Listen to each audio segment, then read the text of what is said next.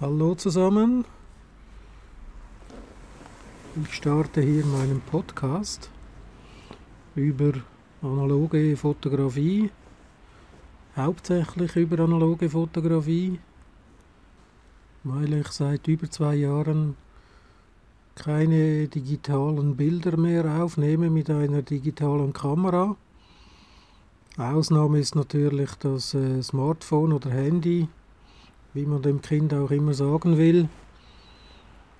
Aber sonst meine sonstigen Arbeiten, die werden ausschließlich mit alten Kameras aufgenommen, in allen Formaten. Oder in fast allen. Es gibt ja noch mehr, aber äh, hauptsächlich in Kleinbild, also 24 x 36, dann in Mittelformat 6 x 6 was ja so auch nicht stimmt. Es sind ja nur 56 x 56 mm die Negative. Aber man sagt halt 6 x 6. Und dann noch 4 x 5 Inch mit einer äh, Bodenlaufkamera, mit einer Graflex, die auch im, so viel ich weiß, ob es wirklich stimmt, bin ich nicht ganz sicher, aber ich glaube schon, äh, die wurde auch schon im Vietnamkrieg verwendet als Reporterkamera. Also äh, nachher am Kriegsgeschehen. Aber das ist wieder eine andere Story. Zur Zeit, wo ich diesen Podcast aufnehme, sitze ich gerade auf unserem Balkonterrasse. Ja, es ist mehr Terrasse. Hat da schon einige Quadratmeter hier. Habe eine Wärmedecke um mich geschnallt, weil es ja doch ein bisschen frisch ist. Schneien tut es im Moment, schon den ganzen Tag. Aber jetzt setzt der Schnee nicht mehr an. Am Morgen, als ich aufstand, hatte es hier auf der Terrasse Schnee, der liegen blieb. Mittlerweile verschwindet er. Aber wir haben hier äh, eine windgeschützte Ecke gebastelt. Also ich lebe ja nicht alleine hier, meine Frau und ein Sohn leben noch hier. Mit einem Sichtschutz, Windschutz, mit einem Glasvordach, das wir haben. Da ist man nicht so der Witterung ausgesetzt und im Moment ist es ideal so. Ja.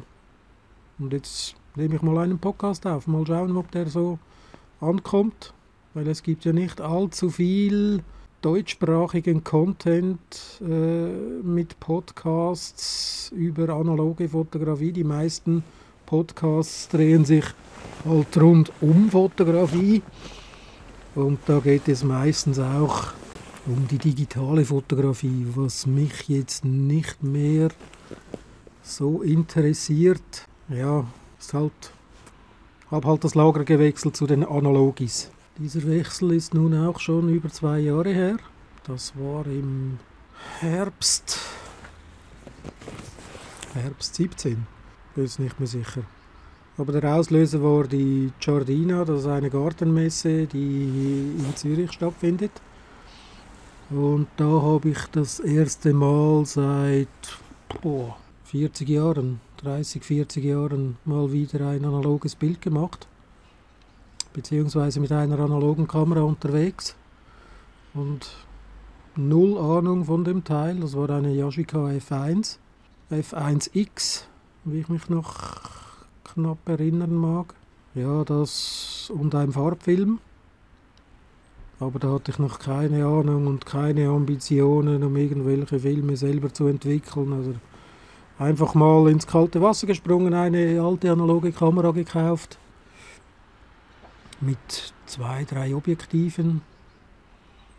Ja, von den Objektiven hat man natürlich schon etwas eine Ahnung, von der digitalen Seite her, was Lichtstärke angeht, auf was man da schauen muss, ob äh, die Objektive verpilzt sind ob die Blendenlamellen sauber laufen, also ob die nicht verölt sind, dann sollte man besser die Finger davon lassen oder wenn man, wenn man es kann, kann man die Objektive auch aufschrauben und selbst reinigen und, und wieder fit machen, aber äh, da braucht es doch etwas mehr als einfach einen Schraubenzieher.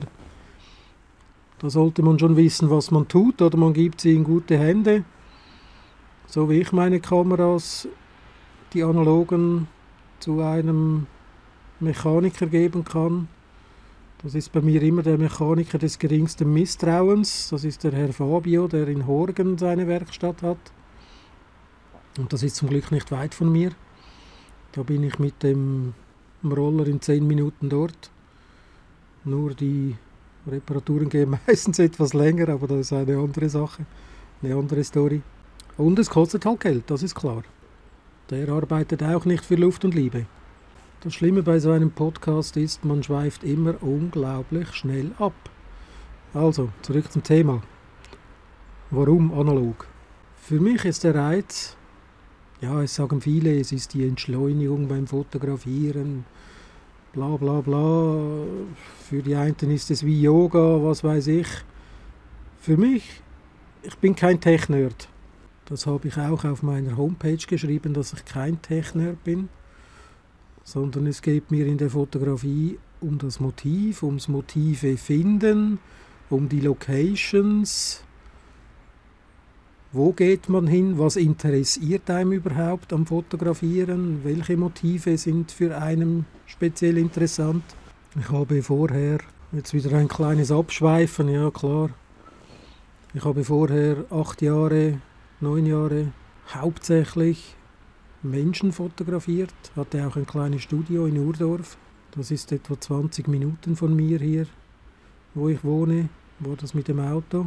Hatte das gute zwei Jahre, hatte es aber nie so genutzt, wie ich es eigentlich wollte. Ich hatte dort ein paar Model-Shooting mit tollen Modellen, speziellen Modellen, aber das, äh, das kommt in einer anderen Folge. Das ist eine separate Story, die ist auch äh, ja, mehr oder weniger brisant. Die Kameras, die ich nutze, die sind etwa in meinem Alter. Einige etwas jünger, aber ich muss es gerade mal überlegen. Ja, die meisten sind jünger. Ich bin ja auch schon 52 beziehungsweise werde dieses Jahr 53, ist ja schon wieder Januar 2021, äh, wo ich diesen Podcast aufnehme. Ja, aber die älteste bin jetzt nicht mal sicher. Das ist, glaube ich, die Canon A1. Die wurde, hängt mich nicht daran auf, die wurde in den Ende 70er, Anfang 80er hergestellt. Da war ich ein Teenager. Also, die Kameras haben schon gut 40 Jahre auf dem Buckel, vielleicht auch nur 30. Aber die Graflex, das ist sicher die älteste Kamera, die ich habe. Aber da habe ich keine Ahnung, wie alt das die ist. Angefangen hat natürlich alles, wie bei den meisten, mit einem Kleinbild. Im Analogen gab es kein APS-C oder doch MFT gab es, glaube ich, so wie ich weiß. Gab es da so Halbformate. Aber damit habe ich mich nie, nie auseinandergesetzt, auch nicht mit diesen sogenannten Spionkameras, da wo, wo so ganz kleine Mikrofilme fotografiert werden. Oder diese Rich-Ratch-Kameras, die, die, die Agfa Click oder wie die geheißen haben. Das waren so längliche, die haben ausgesehen da so wie eine Tafel Schokolade, einfach ein bisschen dicker. Da hat man so eine Filmspule reingetan und da hat es auch so kleinere negative fotografiert bzw. belichtet. Was das für ein Format ist, ich weiß es nicht. Ich müsste nachsehen, ich müsste das nachforschen, aber das interessiert mich auch nicht. Für mich war interessant das Kleinbild, vorerst in Farbe, da ich auch das Glück habe, dass ich ein Entwicklungsgeschäft hier in der Nähe habe, also fünf Fußminuten von mir wo ich äh, analoge Filme entwickeln lassen konnte. Das mache ich ja mittlerweile alles selbst. Ja, da, da, da, da hat man mal einen Film verschossen und, und hat dann auch noch keine Ahnung. Äh, man hat einfach mal einen gekauft, einen, bin nicht mal sicher, einen Kodak Gold, glaube ich, weil das halt das bekannteste war, was man so hatte. Auch schon früher hatte. Den gibt es ja, glaube ich, schon ewige Zeiten, den Kodak Gold. Oder einen Kodak Color, Plus, das ist heute einer meiner Lieblingsfilme. Oder einem Fuji, einem Fuji hatte ich auch verschossen. In dieser ganzen Zeit einen einzigen Dia-Film. Aber habe ich locker eine Blende unterbelichtet, weil ich mich auf die Kamera, den Belichtungsmesser der Kamera verlassen hatte und gedacht habe, okay, das passt mit dem. Aber ich hätte locker eine Blende mehr geben müssen, weil bei Diafilm ist bekannt, dass die passgenau oder äh, blendengenau belichtet werden müssen, da sie sonst einfach auf Deutsch gesagt scheiße rauskommen. Ja, dann hat man sich mit dem Kleinbildfilm auseinandergesetzt. Irgendwann dann auch in Schwarz-Weiß. Bei uns gibt es ja nicht äh, in diesem Sinne wie in Deutschland, bei uns hier in der Schweiz, das hört man ja, wenn ich spreche, äh, gibt es keine Drogeriemärkte wie, bei, wie in Deutschland, die DM und, und, und Müller und, und weiß Geier, wie die alle heißen. So viele gibt es ja auch nicht mehr. Früher konnte man, glaube ich, noch bei Schlecker konnte man auch noch Filme entwickeln lassen. Aber den gibt es ja auch nicht mehr. Das ist also eine traurige Story. Äh, ja, das musste man bei uns anders besorgen. Eben wie gesagt, ich habe ja da dieses, äh, dieses Labor, dieses Fotolabor mit Fotostudio, die auch Shootings dort machen. Die verkaufen natürlich auch Filme, sind aber nicht so preisgünstig. Ist ja klar, dass ein Kleinhändler bzw. ein Detailhändler, der kann da nicht diese Preise aufrufen, die Großhändler oder, oder die, die Fachgeschäfte aufrufen. So bin ich natürlich mal ins Internet gegangen, habe geschaut, was gibt es, wo gibt es was. Dann ging natürlich die Recherche weiter und dann bin ich auf Ars Imago gestoßen, den man auch im Ausland kennt. Der war bis letztes, Ende letztes Jahr, Ende 2020, war der an der Badener Straße beim Lochergut, auch in der Stadt Zürich. Und jetzt ist er umgezogen an die Josefstraße 53. Dort bezieht er jetzt ein neues Ladenlokal, das wir zum jetzigen Zeitpunkt von der Aufnahme diesem Podcast wird das gerade eingerichtet. Die Eröffnung sollte am Dienstag, dem 11. Januar um 11 Uhr sollte die Eröffnung sein.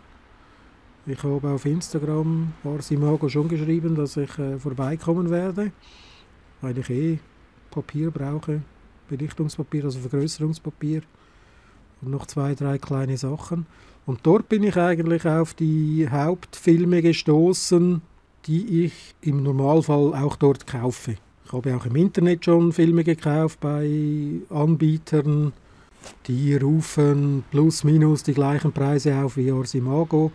Manchmal in einem Zehnerpack etwas günstiger, aber da muss man wieder das Porto dazu rechnen und dann lohnt sich das nur, wenn man wirklich auch noch andere Artikel bestellt, etwaiges Fotopapier zum Vergrößern oder äh, irgendwelche sonstige Chemikalien, die man braucht zum Vergrößern oder zum Filme entwickeln.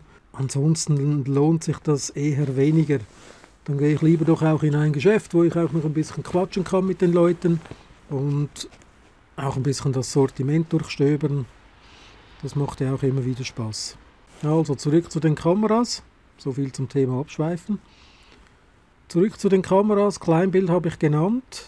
Dann irgendwann hatte ich das Gefühl, ja, Kleinbild ist mir zu klein. Nicht weil es Kleinbild heißt, sondern weil es ja noch andere Formate gibt. In der digitalen Fotografie war ja Mittelformat oder ist auch heute noch für Otto-Normalverbraucher unerreichbar. Wenn man so ein, eine Digitalkamera mit Digiback und Objektiv sich leisten will, dann äh, kann man gleich mal 40 Mille auf den Tisch legen, auch Schweizer Franken. Und dann hat man aber nur ein Objektiv und ein Digiback, das vielleicht, ich weiß nicht, ich kenne mich da nicht so aus mit den Größen der Megapixel. Wie gesagt, das interessiert mich eigentlich auch nicht, aber äh, mein Stand war, dass der letzte Stand war von mir ein 100 Megapixel Digiback. Ich weiß nicht, ob es mittlerweile größere gibt, keine Ahnung. Das ist mir auch Wurst, weil da braucht man ja einen Schrank voll Rechner, dass das Ding überhaupt irgendwelche Bilder anzeigt und dann noch die Bearbeitung solcher Riesendateien. Also ich weiß nicht. Äh, ja nichts für mich. Ja, und dann habe ich mal geschaut, was ist da so auf den üblichen Plattformen mit Mittelformatkameras zu haben. Da kommt man natürlich auf die üblichen Plattformen. Bei uns ist da mehr äh, Ricardo oder bei mir ist da mehr ricardo.ch aktuell oder tutti.ch. Auf eBay habe ich jetzt noch nie etwas ersteigert. Interessiert mich eigentlich auch nicht diese Plattform. Mir reichen diese zwei Plattformen in der Regel aus. Ja, und da schaut man mal, was da so, so auf dem Markt ist, was da angeboten wird. Natürlich viele Hasselblatts, klar. Aber die kosten auch immer noch ein Schweinegeld. Und die sind zum Teil so alt wie ich, funktionieren aber immer noch mehr oder weniger tadellos. Weil so eine Hasselblatt ist ja gerade mal ein Würfel, wenn man die Dinger auseinander nimmt. Es ist ja nur ein Würfel, da kommt hinten ein Filmpack ran mit einem Rollfilm, 120er Rollfilm, vorne ein Objektiv. Obendrauf hat man einen Lichtschachtsucher oder äh, einen normalen Prismensucher, wo man durchschauen kann wie bei einer normalen Kamera. Oder halt der Lichtschachtsucher ist dann, wenn man da so, da geht oben die Klappe auf und da kann man oben reinschauen, aber das Bild ist dann seitenverkehrt. Da muss man immer dran denken, wenn man die Kamera schwenkt, schwenkt man in der Regel am Anfang immer mal erst auf die falsche Seite. Und auch das Rauf und Runter ist nicht so wie üblich. Aber das hat man dann schnell raus. Aber das ist halt wieder eine ganz andere Fotografie mit der Mittelformatkamera. Das sind auch andere Filmnegative. Das sind, wie gesagt, schon am Anfang, das sind die 120er Rollfilme. Beim Kleinbild gibt es ja die 24 äh, Aufnahmenfilme und die 36 Aufnahmenfilme von den Negativen und beim Rollfilm je nach Format, was man verwendet. Bei mir jetzt, weil ich das quadratische Format habe, aber keine Hasselblatt, ist das 6x6. Da gehen zwölf Aufnahmen auf, ein, auf eine Negativrolle. Und die ist auch anders aufgebaut als eine Kleinfilmpatrone. Das ist ja wirklich eine Patrone, wo da also eine Lasche rausguckt. Die zieht man über den Verschluss beim Reinmachen in die Kamera, rüber in die andere Spule, zieht den Film drauf mit dem Aufzugshebel und wenn der Film gegriffen hat auf der anderen Seite, Klappe hinten zu, auf das Bildzählwerk schauen, bis man bei der Nummer 1 angekommen ist und da kann man beim Kleinbild die erste Aufnahme machen. Das ist etwas anders bei dem Rollfilm bzw. bei dem Mittelformat. Da hat man nur schon vom, vom Aufnahmeformat 6x6 muss natürlich der Negativstreifen größer sein, ist ja klar. Das ist so eine Filmspule, die auf, einem, äh, auf einer normalen Plastikspule aufgespult ist.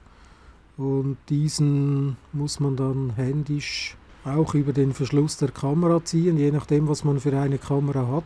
Es gibt ja auch verschiedene, so, es gibt auch Mittelformatkameras, die sind so aufgebaut wie eine Kleinbildkamera, das ist genau dasselbe, einfach in groß. Und dann gibt es eben die mit dem Filmrückteil. Da muss der Film auf diesem Filmrückteil, muss das abgenommen werden von der Kamera und da muss der Film aufgespult werden. Aber das ist, das kann man nachsehen im Internet, das äh, werde ich jetzt nicht weiter erklären. Das ist einfach ein größeres Negativ. Und man hat nur noch zwölf Aufnahmen zur Verfügung. Und ein Film kostet in der Regel gleich viel wie ein Kleinbildfilm für 36 Aufnahmen. Also man muss sich da schon überlegen. Bekomme nur noch ein Drittel fürs, für dasselbe Geld. Aber die Negative sind natürlich wesentlich größer und haben dann natürlich auch eine ganz andere Qualität beim Hybridverfahren. Wenn man die Negative 1 kennt oder wie ich, wenn man die Negative dann auf richtiges Fotopapier vergrößert. Ja, das nächste Format wäre dann 4x5 Inch. Das ist bei mir das größte und wird auch das größte bleiben. Ich werde bestimmt nicht auf 8x10 oder noch größer wechseln von den Kameras her, weil da gehen dann die Negativpreise dann schon ins Utopische. Bei mir kostet zum Beispiel jetzt mal auf die Kosten der Negative zu kommen ein 4x5 Inch Schwarz-Weiß Negativ mit ISO, was habe ich, 200, 400, habe ich 100er, 200er und 400er ISO habe ich. Da kostet in der, im Schnitt ein Negativ 80 Rappen, maximal einen Franken. Ein Negativ, wohlverstanden. Aber da hat man natürlich im Gegensatz zu Kleinbild hat man da natürlich eine Mörder, ein mördergroßes Negativ in den Händen. Und das macht richtig, richtig Spaß. Aber das ist halt wieder eine ganz andere Fotografie mit dem Großformat 4x5 Inch. Oder wenn man größer hat, darf man auch gerne größer verwenden. Nur wie gesagt, da, da explodieren dann die Kosten. Bei 4x5 Inch kostet ein Farbnegativ 7 bis 8 Franken. Ein Farbne ohne Entwicklung, ein Farbnegativ. Da kommen noch die Kosten für die Entwicklung dazu, was ich auch selbst mache. Aber wenn man das auswärts gibt, irgendwo ins Labor, äh, ich glaube DM oder so, die machen das eh nicht. Das müsste man schon in ein Fachlabor geben. Was es dann kostet, das weiß ich nicht. Das interessiert mich auch nicht, weil ich es eh selbst mache. Und nur so als Beispiel ein Farbnegativ in 8x10 Inch. Das sind also so 20 x 25 cm. 4x5 Inch ist ja 11x13, 10, 8x12, 9, irgend sowas. Da kostet ein 8x10 Inch Farbnegativ 25 bis 30 Franken. Ein Farbnegativ, wohlverstanden. Da hat man ein Bild gemacht. Man hat natürlich ein mega großes Negativ in den Händen, aber da kann man gleich mal, wenn man nicht den entsprechenden Vergrößerer dazu hat, die sind nicht mehr so sehr dick gesät, das sind rare Teile. Dann kannst du gleich mal eine Kontaktkopie machen oder äh, beim Einscannen, keine Ahnung, ich glaube, das funktioniert einfach mit einem Flachbettscanner. Da, da, da habe ich glaube etwas gesehen bei Matt Marash äh, da gibt es ja im Internet gibt's da jenste Tutorials, auch über die Großformatfotografie, was ich mir natürlich auch äh, immer wieder mal reinziehe. Ist ja klar, die muss man ein bisschen anders verarbeiten. Und natürlich auch die Entwicklung ist etwas anders. Es ist halt alles größer. Aber zurückzukommen auf 4x5 Inch, das ist natürlich schon eine wahre Freude. Da habe ich jetzt auch gerade letzthin einen Vergrößerer zugelegt, der die auch vergrößern kann. Bisher konnte ich nur Kleinbild und Mittelformat äh, im 6x6 Format vergrößern. Jetzt kann ich auch endlich meine 4x5 Inch vergrößern und das macht schon Spaß. Das, ist, das macht wirklich Spaß. Kann man auch nur Kontaktkopien machen, also das Negativ auf das Fotopapier in der Dunkelkammer legen und es belichten. Und dann hat man eine Kontaktkopie vom Negativ auf dem Fotopapier nach der Entwicklung des Papiers. Und das macht auch schon was her. Aber klar, wenn man natürlich 30 x 40 oder 40 x 50 Papier hat, auf das man dann sowas vergrößern kann. Man kann auch Kleinbild oder Mittelformat kann man auch auf dieses Format vergrößern. Das ist kein Thema. Aber äh, Großformat 4x5 Inch hat dann halt schon noch eine etwas andere Qualität. Ja, die Großformatfotografie ist halt schon wieder etwas Spezielles. Da, da gibt es auch keine Hilfsmittel wie eine Belichtungsmesser in der Kamera oder weiß der Geier was. Da ist wirklich, da muss man die Birne beieinander haben, wenn man das macht. Man muss wissen, was man tut und es braucht ein wenig Equipment, das man haben sollte oder vielleicht schon jemand auf seinem Smartphone hat. Das kommt dann zu einem anderen Zeitpunkt. Zurück zum Warum analog. Nun ja, diese Kameras, die sind ja wie gesagt schon etwas älter. Auch die Linsen, wohlverstanden. Es gibt Kameras, da kann man auch moderne, man kann eigentlich jede moderne Linse an diese Kameras schrauben, einfach mit Adapter. Aber ich habe nur alte Linsen, bis auf eine. Das sind alle Linsen, die auch zu dieser Zeit hergestellt worden sind. Aber diese alten Kameras, die, die funktionieren bei mir auch alle ohne Batterie. Das ist auch so ein Punkt. Da kann man einfach auch bei jeder Temperatur, da ist man ja nicht auf die Temperatur angewiesen oder muss Angst haben, dass jetzt da die Batterie schwach wird oder äh, drei, vier Ersatzbatterien mitnehmen muss, gerade jetzt bei diesem Wetter. Ich schaue immer da noch in den Schnee, wie es schneit wie verrückt, aber zum Glück nicht hängen bleibt am Boden, weil es doch eine Spur zu warm ist. Aber zurück zu den Kameras. Ja, die funktionieren halt auch ohne Batterie und die funktionieren bei, bei minus 50 Grad bei plus 40 Grad, das ist denen scheißegal. Die funktionieren. Keine Abhängigkeit von irgendwelchen Batterien und, und wie gesagt, die laufen auch ohne. Die Batterien braucht man meistens bei diesen Kameras für den Belichtungsmesser, wenn sie einen Belichtungsmesser integriert haben. weil der funktioniert in der Regel außer bei ganz alten, wo da noch so eine Seleniumzelle drin ist oder wie die Dinger auch heißen. Äh, da funktionieren diese Belichtungsmesser alle mit einer Batterie. Aber wenn die halt mal in ist, die Batterie leer ist, ja, dann kann man ja auch einen externen Belichtungsmesser nutzen. Ja, jetzt werden ja eh die meisten sagen, ja, aber ich habe gar keinen Belichtungsmesser, äh, brauche ich ja nicht. Habe ich eine Digicam, die, die kann das, oder ich habe mein Smartphone. Ja, das Smartphone, genau. Da kann man sich eine App runterladen, es gibt verschiedene, ich habe auch eine App drauf. Da kann man sich einen Belichtungsmesser gratis, kann man sich den runterladen und dann hat man einen Belichtungsmesser auf dem Handy. Mit dem kann man ziemlich verlässlich, muss ich sagen, kann man auch eine Belichtungsmessung durchführen. Und so ist man nicht angewiesen auf einen kamerainternen Belichtungsmesser.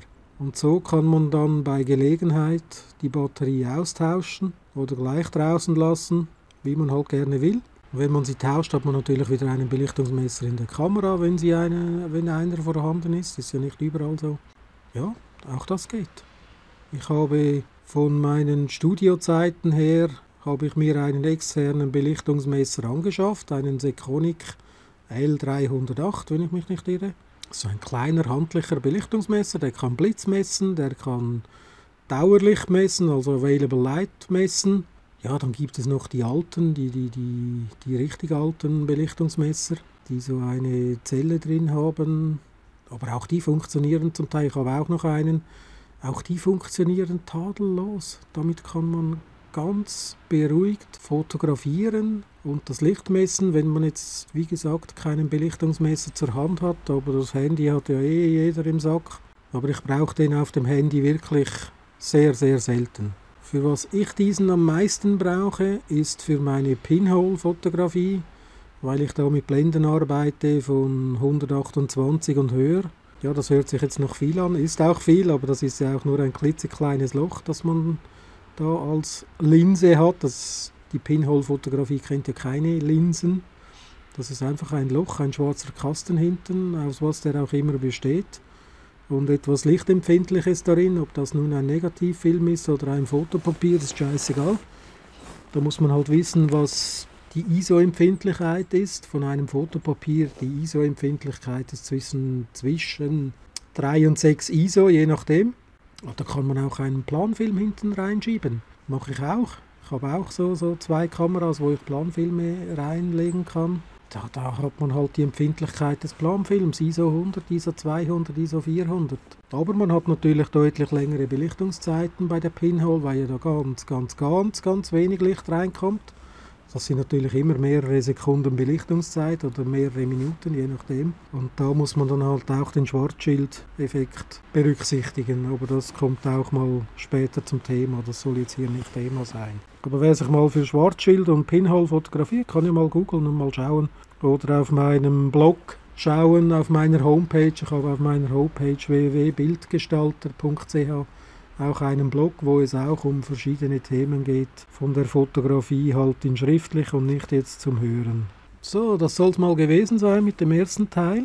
Ich möchte hier nicht allzu lange Folgen machen, deshalb ist dieser erste Podcast in zwei Teile aufgeteilt. Ich möchte aber noch gerne diese Podcasts erwähnen, die ich gerne höre. Das sind zum einen die Ruhrpott-Fotografen, und der Mindclass Podcast vom Böttcher und Frassa. Beim Böttcher und Frassa geht es in letzter Zeit eher weniger um Fotografie, aber das stört mich überhaupt nicht. Ich höre den Zweien einfach gerne zu und die quatschen halt über alles Mögliche, was bei den Ruhrpott-Fotografen in der Regel eigentlich nur um Fotografie geht, klar um digitale Fotografie, aber der Carsten und der Ludger äh, sind auch zwei coole Typen. Die haben ja auch äh, Videos auf YouTube. Äh, ist immer wieder interessant zum Schauen und es macht echt Spaß. Da dies mein erster Podcast ist, seht es mir ein wenig nach, wenn vielleicht nicht mehr alles so ist, wie ihr es euch gewöhnt seid oder gewohnt seid von anderen Podcasts. Ich hoffe, es wird dann besser werden mit der Zeit. Es hat mich auf jeden Fall gefreut wenn ihr bis zum Schluss da geblieben seid. Schaut doch dort nach, wo ihr diesen Podcast gefunden habt. Der zweite Teil wird folgen in Kürze. Und dann würde es mich freuen, wenn ihr wieder reinhört in diesem Podcast, wo es um analoge Fotografie geht. Besten Dank und tschüss, bis zum nächsten Mal.